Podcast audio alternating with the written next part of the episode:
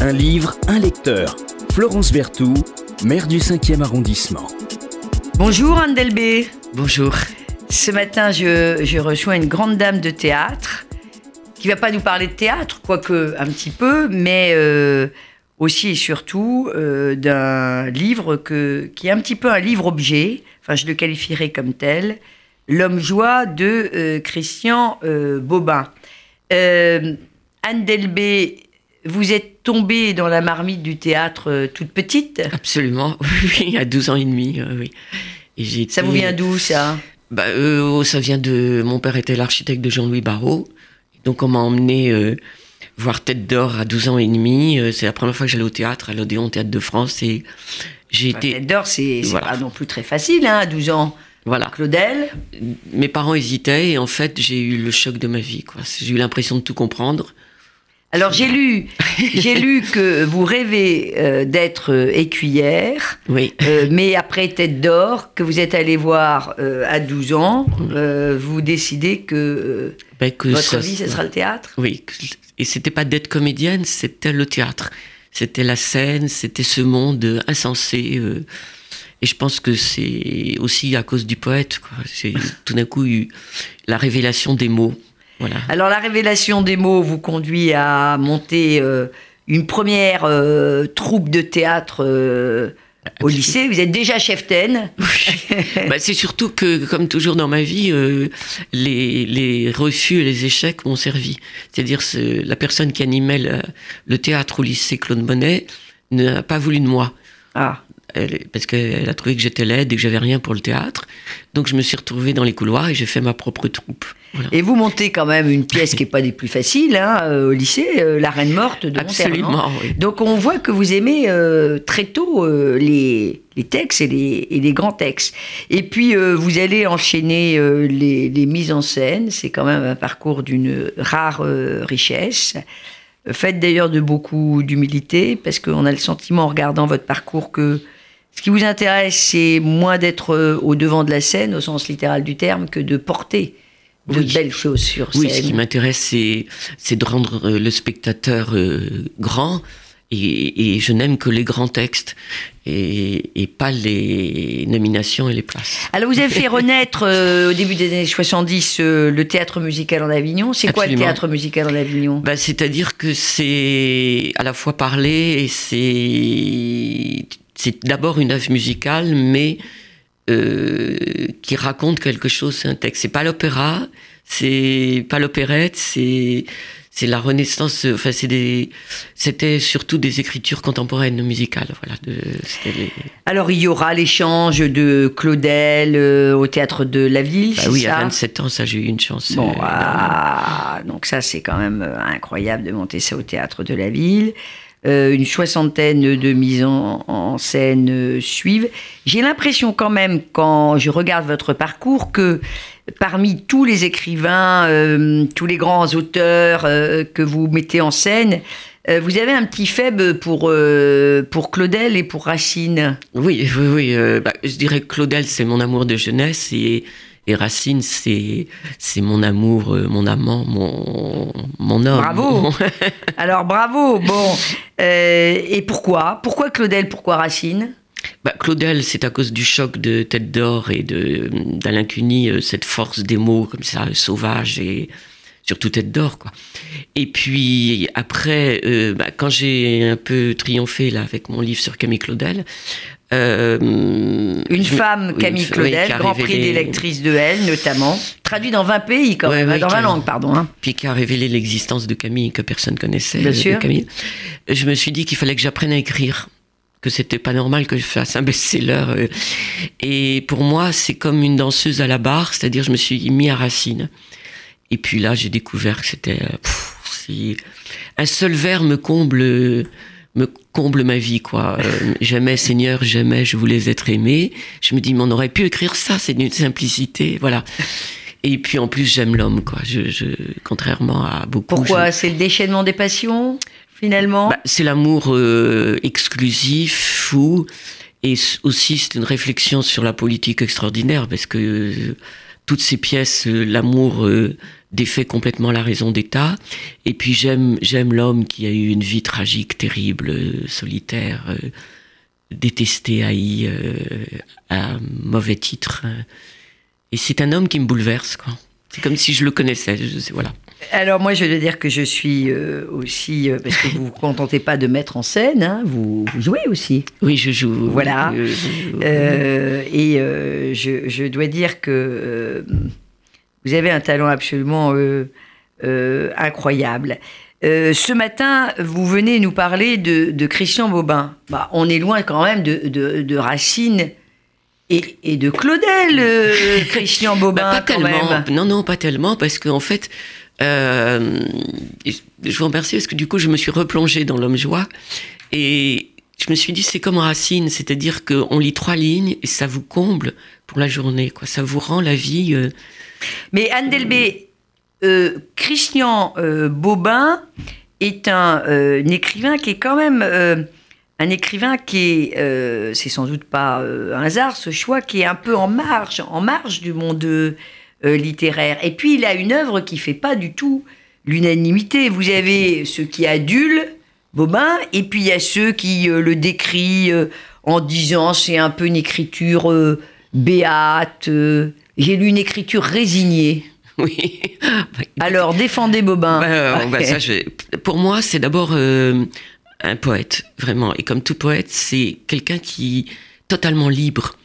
C'est-à-dire, et ce que j'aime, c'est comme Racine, ce que j'aime, c'est que c'est pas l'anecdote. On lit pas euh, une histoire, on lit une révélation de voyance, c'est-à-dire on voit la vie autrement tout d'un coup. Hier, par exemple, j'ai- attendu mon avion, euh, je revenais de Toulouse puisque je vais monter la Norma, et j'ai attendu 5 heures à l'aéroport, c'était avant-hier plutôt. Et je pensais à Bobin et je me disais, les gens, heureusement grâce à Bobin, d'attendre 5 heures, ça me gêne pas parce que je vois le. Vous voyez, tout d'un coup, la vie reprend. Alors ce qui est ça, assez voilà. étonnant, je trouve, dans Il donne l'épaisseur. de la oui, vie. le parcours littéraire de, de, de Christian Bobin, c'est pour ça que je vous, vous titillais euh, un, petit, un petit peu, c'est qu'il est très critiqué, je dirais, par euh, une tendance un peu euh, germanopratine, on va le dire comme ça, on l'aime pas beaucoup. Puis alors, à chaque fois qu'il publie, euh, franchement, moi, je voudrais bien euh, avoir ces tirages. C'est Absolument. absolument euh, incroyable. Alors, le, le, le, le- la célébrité euh, qui est venue euh, avec euh, Le Trépas, qui est un livre euh, sur Saint François d'Assise, Ben, j'ai vu que il avait euh, été tiré à 400 000 exemplaires. Mais parce que je pense que le. Alors, c'est pas bon d'être populaire, euh, c'est, c'est, c'est- mais je pense que les. Le populaire, comme on dit, justement, aime cette euh, spiritualité. Euh, ils en ont. C'est ça dont on ne se rend pas compte aujourd'hui, c'est que les, les, les gens, ils ont envie de. Mais oui, de soif, de, de d'âme, de, de cœur, de. Ils ont soif et, et Christian Bobin euh, Bah, leur donne à boire. leur donne, leur donne à boire, leur donne à boire. Alors il est très attaché, euh, pour ceux qui le connaissent pas, à son creusot. euh, Oui. euh, Il sort jamais. voilà son creusot euh, natal. Euh, il, euh, il y est vraiment très très très très attaché. Euh, il a publié quoi une cinquantaine peut-être Oui, de, oui, de- à peu de près, titres, à peu près. Et euh, il est évidemment euh, pour ceux qui ne connaîtraient pas Lu- Lucien Bobin, il est euh, évidemment toujours existant. C'est un étudiant, Ah c'est ben un, un grand écrivain qui fort heureusement publie et va continuer. Mais C'est un vrai écrivain, c'est-à-dire c'est quelqu'un qui, c'est quelqu'un qui écrit. C'est pas quelqu'un qui, qui fait un best, enfin je sais pas comment dire quoi. C'est Il y a une continuité, il y a une continuité dans l'œuvre. Alors le l'homme joie, pourquoi l'homme joie de, de Christian Bobin, euh, Anne Delbé Ben, L'homme joie, c'est une. euh, D'abord, j'adore ce titre. Euh, en plus, il y a une sculpture de Camille sur le. C'est drôle. là. Mais euh, j'adore. ce- D'ailleurs Camille, on voit qu'il y a une, une vraie intimité. hein. Bah, quand même, j'ai tellement vécu avec elle que. Vous Et, avez vécu hum, avec elle. Alors l'homme joie, c'est quoi D'abord- d'abord, C'est un voilà. roman, c'est un essai, c'est quoi Est-ce que vous, vous voyez déjà le mot On parle plus de la joie aujourd'hui. On parle. Les gens ne sont plus joyeux. La joie, enfin, ce qui est une chose. Bon. Et l'homme joie, c'est une suite de textes à propos de de Glenn Gould, le, le grand pianiste, à propos d'une gitane, à propos, c'est comme ça une suite De Soulage, par de exemple. Soulage. euh, et, et tout d'un coup, c'est des, des textes qui ont trois pages, quelquefois, et qui vous ouvrent le monde totalement. Euh, C'est-à-dire, après, on, on- on sort, on a des yeux autres. On, on voit tout d'un coup l'oiseau qui part dans la forêt. Enfin, si on, on voit tout d'un coup, on regarde à nouveau une fleur, on regarde à nouveau un être humain. Euh, c'est- Il a, il a dit si mes phrases sourient, c'est parce qu'elles sortent du noir. oui. Ben, c'est, un être qui a été désespéré, complètement désespéré. Pourquoi? Euh, il le dit un peu, il a fait à peu près 30 ans de, de souffrance et de désespoir et de, et de, de noir. Quoi. Et, et en même temps, il a perdu son grand amour, euh, d'où ses livres magnifiques sur l'amour euh, perdu. C'est quelqu'un. c'est Pour ça, par, par exemple, moi, ce que j'aime, c'est que c'est quelqu'un qui ne fait jamais son deuil. J'ai horreur de cette expression, faire son Mm. deuil. Euh, moi, je revendique, je ne ferai jamais mon deuil de l'homme que j'ai perdu. Justement, c'est, je trouve ça. Et c'est, c'est Mais en même temps, il y a une sorte d'exigence presque.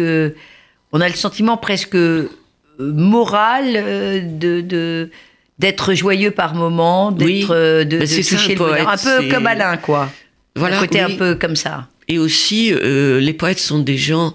Ce que je dis toujours, si vous la charogne, par exemple, de Baudelaire, il parle pas de la charogne. Il dit à la fin restera le parfum de nos amours dé- décomposés.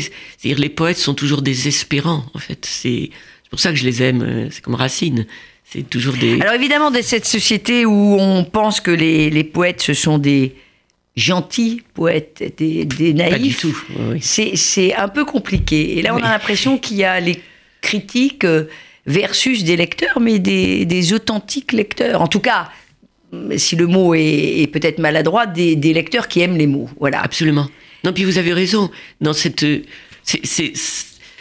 en fait, ceux qui critiquent en disant c'est des gentils, c'est eux qui sont des, des politiquement corrects, quoi. Des, esp- des- alors que, et c'est pour ça que moi je défends que la tragédie. C'est comme Soulage, la tragédie, c'est la lumière. C'est- la, la tragédie, c'est ce qui permet à l'homme de, c'est Antigone, c'est le nom, c'est les révoltés. Alors contre le, le cynisme et pour euh, faire sortir euh, euh, du noir ces belles phrases de Oui. Christian Bobin, l'homme joie. Évidemment, quand on a euh, Anne Delbé euh, derrière, euh, Delbé, pardonnez-moi, derrière un micro, ben on lui demande de lire, quoi. Enfin, on lui propose de essayer, lire oui. quelques phrases de Quelques ce phrases, de oui. ce livre, l'homme joie, qui est aussi un, un livre-objet. Vous nous direz peut-être pourquoi après. Oui. Puis oui, oui, vous avez. Je trouve que aussi, Alors, vous mots. prenez le métro et vous ouvrez l'homme joie n'importe où et voilà. Alors on, en- on écoute Anne Delbé. Tu ouvrirais ce carnet, tu verrais qu'il y serait question du ciel, de cette part du ciel qui reste en nous, électrisée, nocturne, sauvage, inaliénable. Tu verrais sur le bleu de ces pages la blancheur d'une étoile, qui scelle aussi du sel, du feu. Des mots passeraient sous tes yeux, dans le matin de tes yeux, un mot comme celui-là, âme, l'âme, un linge frais de soleil, amoureusement plié, un drap d'or pour la couche des amants, liseré de noir, brodé avec les initiales conjointes de l'orage et de l'aurore. Tu lirais encore plus loin, vers d'autres mots. Tu lirais les mots précieux, les mots ruisselants, les mots princiers, ceux du désespoir, ceux les mêmes de l'espoir. Tu comprendrais alors, tu comprendrais que dans chacun de ces mots, sur chacune de ces pages, il n'aurait été question que de toi, que de cette merveilleuse coïncidence entre toi et l'amour que j'ai de toi. On a beaucoup de chance euh, parce que évidemment euh, Anne Delbé euh, qui lit du Bobin, ça, ça nous élève. Et ce que vous lisiez là, c'est ce petit euh, carnet bleu qui est au milieu de l'homme joie, Absolument, et où on voit son écriture. voilà, qui est en fait un petit carnet manuscrit. Un petit carnet manuscrit. Et, et je, je, je suis heureuse de, de parler de ça parce que c'est scandaleux ce qui se passe aujourd'hui, vous savez. Il y a quelque chose. Et de restituer l'écriture d'un poète. C'est formidable. Parce que, par exemple, là, je vais faire une, au théâtre de la Contrescarpe, euh, que j'adore, ce petit théâtre qui, où, où ils essayent euh, de faire justement... Merveilleux. Ah, merveilleux ce que, ce que font euh, Dominique Gosset et Maud Mazur. Et Très beau travail. je fais des masterclass tous les mois et, de- et je fais sur Rostand. Et il y a des gens qui vont qui passent Rostand. Or, avant-hier, il y a un jeune qui m'a téléphoné parce qu'il ne trouvait pas Chanteclair euh, de Rostand. Et il l'a pris donc sur Internet. Et il me rappelle, il me dit, mais je comprends pas bien, Anne, j'ai l'impression que c'est quand même des Alexandrins. Je lui dis, bah évidemment. Or, maintenant, si vous prenez sur Internet, c'est plus en alexandrin. Ah, on met tout. euh, Donc, vous imaginez que dans quelques années, peut-être que des gens qui prendront Bérénice sur Internet, ne seront, ça ne sera pas en alexandrin? C'est pour ça, euh, cher. faut- euh, voilà. C'est pour ça. c'est très grave Bien pour l'humanité. c'est, Voilà. pour ça, chère euh, Anne Delbé, que je défends à vos côtés, aux côtés de, fort heureusement, de dizaines et de dizaines de, de passionnés, euh, les libraires et l'écrit, parce que moi, je crois à la force de, de, de l'écrit. Je pense que c'est le premier des combats langues. politiques, bien au-delà des sensibilités des uns et des autres, euh, à euh, conduire cette bataille euh, de l'écriture, parce que c'est une bataille, que celle vraie que la bataille. bataille des mots. Merci vraiment beaucoup d'être non, venu nous apporter euh, ce flot d'émotions autour de l'homme joie. euh, de euh, Bobin. Euh, merci, merci euh, Anne. Et je dis vraiment aux, aux- aux êtres que moi j'écris à la plume, au stylo plume, et on me dit mais tu tapes pas sur ordinateur. C'est pas que je refuse le progrès, c'est que quand je tape sur un ordinateur, je n'entends pas le son de l'écriture. Moi aussi. L'écriture a un son. Je l'avoue, quand je, je, je l'avoue, je réécris quasiment tous euh, mes discours, en tout cas quand ils sont censés être un peu importants. Bravo. Et Ouais, je ouais. les écris à la main parce que sinon, euh, on, on voit pas le rythme, on voit pas la, la, la, la sonorité. Merci pour être venu nous parler de, de cet euh, homme euh, joie avec ce carnet bleu euh, adressé, je cite, à la, à la plus que vive, la femme aimée, trop tôt disparue, qui fut le sujet d'un livre. Voilà, c'est Christian euh, Bobin. Merci beaucoup. Merci à vous. Un livre, un lecteur. Florence Berthoud, maire du 5e arrondissement.